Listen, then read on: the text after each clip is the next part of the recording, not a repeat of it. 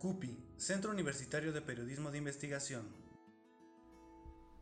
¿Qué tal? Bienvenida, bienvenido a este podcast del Centro Universitario de Periodismo de Investigación, CUPI por sus siglas. Como cada emisión, eh, un gusto saludarla, saludarle en este mes de mayo que ya nos encontramos. Mi nombre es Carlos Aguilar y en esta ocasión vamos a hablar de lo más importante que se publicó y se realizó durante el mes de abril de 2022 y también como cada emisión de este podcast, un gusto saludar a mi compañera Nitzia Pichardo. Hola Carlos, ¿cómo estás? Muy bien, gracias. Aquí, este, pues ahora sí que listo para hablar también de los eventos que vamos a tener en mayo de vinculación. Así es, y no solamente pues notas mías, ah, también tenemos la primera colaboración de Cecilia Velázquez y también sobre un evento que va a ser el CUPI próximamente. Así es, con esto vamos a comenzar cada ocasión y cada mes actividades de vinculación que hacemos en conjunto con otras instancias y es el caso de lo que tendremos en mayo. El 11 de mayo, miércoles, en el Auditorio de la Facultad, la presentación de la antología de crónica que eh, haremos junto con el proyecto Saltapatras y Tribuna de Querétaro en el que Plaquet colaboran y escribieron egresados y egresadas de esta facultad. A las 6 de la tarde en el auditorio de la facultad será la presentación del 11 de mayo, pero también, Nitzia, tendremos el inicio de un ciclo de cine sobre periodismo. Así es, Carlos, vamos a comenzar junto con Cinematografía WAC, esto que es Silencio Radio. Carlos, ¿nos puedes platicar más que nada sobre este evento que va a ser próximamente? Así es, eh, bueno, Silencio Radio junto con otros documentales, eh, en el caso de Silencio Radio sobre Carmen Aristegui y su experiencia eh, con este fantasma de la censura y del boicot de alguna manera del gobierno federal anteriormente. Y además del Silencio Radio vamos a tener El hombre que, que vio demasiado, La sal de la tierra y una película sobre periodismo gonzo. A partir del 12 de mayo, que es el jueves, vamos a tener una serie de cuatro documentales, 12 y 19 de mayo ya este, agendados. Eh, la última semana de mayo, fechas por definir, sobre la importancia del periodismo, de investigación, fotoperiodismo y ese estilo periodístico que se llama periodismo gonzo, sobre la vida de Hunter Thompson, será uno de los documentales. Rodrigo Espino Mendoza de Cinematografía WAC y su equipo de trabajo están eh, colaborando con nosotros para este cineclub en el que esperamos contar con participación y visita de la comunidad académica de la facultad y del público en general en el Centro Integral de Medios. Será a partir del 12 de mayo y bueno, sobre todo inicia como es el objetivo del CUPI, vincular la importancia del periodismo y lo que hace este centro con la comunidad y con el público en general. Efectivamente, Carlos. Y pues bueno, justamente esas vinculaciones también es en medios digitales, pero también en medios impresos. Ahora en esta participación de Ceci Velázquez con este documental de todo lo posible del Festival Ambulante que es este año la edición de 2022. En este documental, pues María del Rosario Robles explica la historia de Irma Pérez, quien mientras su esposo estaba en la cárcel, quien era Sergio Jerónimo Sánchez durante el gobierno de Ignacio Loyola Vera en 98-2003, pues fue un preso político por participar en la marcha de visita de Ernesto Cedillo. Que estuvo de visita el presidente en esta fecha del aniversario de la Constitución. Ocurre un acontecimiento por cerca del Teatro de la República. Semanas después detienen preso a Sergio Jerónimo Sánchez, líder social, y a otros activistas. Y entonces este documental, lo más importante de la, de la nota de Ceci, a quien reconocemos el esfuerzo y es su segundo texto en el CUPI, eh, lo que hace es hablar con Samara Guerrero e Itzel Guzmán. Ellas son egresadas de esta facultad y fueron parte del crew o del equipo de, que hizo posible la filmación y posterior eh, proyección del documental.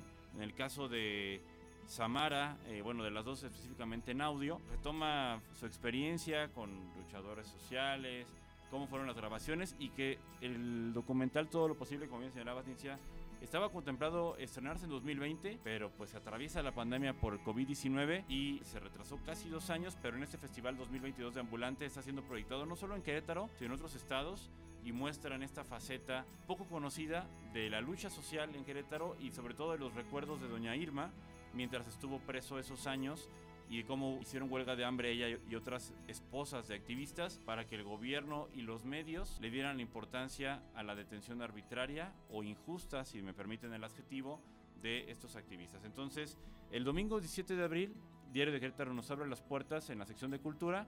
Por primera ocasión, un trabajo del CUPI sale en este medio que se suma a la lista de otros medios impresos digitales donde trabajo de estudiantes ve la luz y se publica. Así es, Carlos. Entonces, pues esperemos que siga sucediendo más estas colaboraciones. Y pues ahora pasemos con otra sección justamente de noticias. Así es, eh, hablando de los contenidos en abril, Nitzia, elaboraste un reportaje publicado en el medio lalupa.mx sobre el esfuerzo que hacen conductoras de taxi mujeres para ofrecer, dada la problemática de inseguridad, de desaparición de personas, en particular mujeres, y de la violencia de género en Querétaro, ofertar una herramienta, no solo una herramienta, sino una propuesta de transporte seguro para mujeres. Así es, a pesar de que Cronosotras Taxis ya empieza a laborar a nivel de WhatsApp, es decir, mandas un mensaje y ya de ahí pides el servicio, pero este servicio es únicamente para mujeres y menores de 15 años. Esto con cuestiones de la seguridad que platicando con Alejandra Martínez Galán de la Unidad de Género de la UAC, justamente esta situación de violencia que vivimos las mujeres día con día, que el acoso, que la violencia de género e inclusive pues desafortunadamente los feminicidios, comenzamos a tener otras alternativas que desde que te subes al Uber o al taxi, pues ya empiezas a buscar las placas, con quién vas, mandas la ubicación. Entonces, Alejandra menciona que estas alternativas pues son más que nada benéficas y Virginia Campos, quien es la directora y creadora de este movimiento que es Cronos Otras Taxis, está eh, creando estas alternativas para que sea, ya está validado por el Instituto Cretano de Transporte, pero que ya tenga mayor movilidad a través de una aplicación.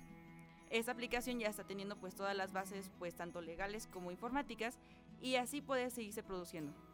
y bueno, lo importante del contexto de, de Querétaro es que pues aquellas mujeres que necesiten y se sientan más cómodas y seguras viajando en una unidad conducida por una mujer y que además está, como bien decías, pues en los marcos de la, del IQT y de la cuestión informática, pues qué mejor que utilice esta aplicación, ¿no? Y es un esfuerzo donde hay decenas de conductoras mujeres y donde cada vez más mujeres, valga la, la repetición, están utilizando esta plataforma y la relevancia de ella. Y falta esa nota de vinculación, pero esta que ocurrió a, inicios del mes de abril.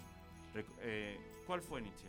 Con colaboración de Wendy de la Sancha, empezamos a crear una serie de infografías en las cuales hablamos sobre el sector constructor de Querétaro. En Querétaro, perdón. En este caso entrevistamos a Patti Vera, quien es una arquitecta egresada del Instituto Tecnológico de Querétaro, en el cual pues ella es arquitecta independiente y ya ha comenzado a trabajar desde su primer proyecto que fue una casa habitación hasta plazas, eh, es decir, centros comerciales, parques, fachadas, de todo un poco y para ella pues es muy importante cada proyecto que hace porque ella dirige a todo su equipo. A pesar de que el sector constructor es vaya, multiplicado por, por hombres a comparación de las mujeres, de hecho ya menciona que el 97% de los que trabajan con ellas son hombres, esta situación ha creado que ella pueda manejar a todos y que a todos los agarra parejo. Como tal, no identifica géneros y pues por ende lo que prioriza siempre es el respeto y que todos hagan su trabajo bien. Así es, esta arquitecta que se ha ganado el respeto y como constructora independiente y que ni la condición de género ni otras limitantes han hecho que disminuya su, su cuestión laboral es parte del 4.7% de mujeres que son, de acuerdo a cifras del INEGI en 2020, son parte del sector en Querétaro. Ustedes dirán, bueno, es un porcentaje menor, pero en relación al 95 casi se triplica, porque en 1995, de acuerdo al conteo de vivienda del INEGI de entonces, era el 1.7% de la población del sector en Querétaro eran mujeres y ahora es 4.7%. Es parte de las cifras y de los datos que se incluyen en este contenido, como bien decías, y que agradecemos al maestro Mar Arcega, por un lado para la facilidad y procesamiento de la información estadística recuperada para este eh, contenido, pero también a nuestro nuevo compañero Mario Ortega, que se integró a la familia del CUPI eh, finales de, del mes de abril y que gracias a él fue el contacto con la arquitecta Patricia Vera. Y aparte de la cuestión de, estos contenidos, propiamente la vinculación, eh, recordar, Nitzia, del concurso de entrevista de Semblanza 2022, primero la convocatoria, luego la deliberación del jurado, el anuncio de los ganadores y faltaba la cereza en el pastel que fue la premiación. Efectivamente, se hizo la premiación hace unos días y bueno, Carlos, tú estuviste ahí metido en esa celebración, entonces nos puedes contar más o menos tu experiencia, cómo estuvo. Bueno, primero agradecer a, las autoridades que nos acompañaron, el maestro Luis Alberto Fernández García, la doctora Marcela Ávila Elgeton, directora de la facultad y quien impulsó este concurso, y al maestro Efraín Mendoza, integrante del jurado, por acompañar a la entrega de las dos menciones honoríficas para María Isamar Cabrera, por su entrevista con el co-guionista anónimo y a Alejandro Payán, colega de Radar, perdón, iba a decir otro medio, y eh, que publica en 2020 la entrevista con Don Picosito, un trabajador del mercado Escobedo, y que es una entrevista de semblanza bastante buena. Y también a los ganadores de la categoría Estudiantes en Activo, Axel Illescas, estudiante y periodista de Tribuna de Querétaro, por su entrevista con este personaje de San Juan del Río que vende cuestiones de artículos musicales ahí cerca del centro. Y por supuesto a Carlos Rubio, el superista de San Luis Potosí del sitio digital Astrolabio, que a través del trabajo entrevista de semblanza que nos manda, gana el primer lugar en la categoría y vino a la premiación. Dijeron unas palabras la mayoría de los ganadores y la ganadora y sobre todo las autoridades reconocen el esfuerzo de este concurso. El segundo que hace el CUPI para recuperar trabajos de géneros periodísticos que no se estimulan tanto en la práctica del diarismo. Primero fue Crónica en 2020, ahora entrevista de semblanza y que tuvo sus resultados tanto en recepción de entrevistas de semblanza como en la calidad de los trabajos que se reconocieron. Y con esto, Nitzia, pues estamos llegando a la parte final de este podcast de lo más importante del mes de abril.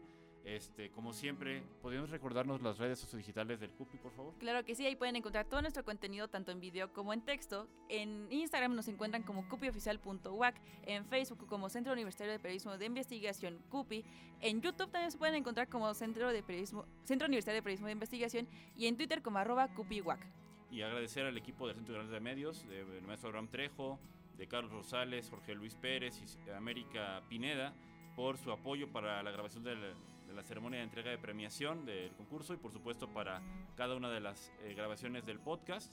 Mi nombre es Carlos Aguilar y un gusto que nos acompañe en el podcast. Que tenga usted muy buen día, muy buena tarde, muy buena noche y me acompañó en esta transmisión. A Nitzia Pichardo, que tenga un buen día. CUPI, Centro Universitario de Periodismo de Investigación.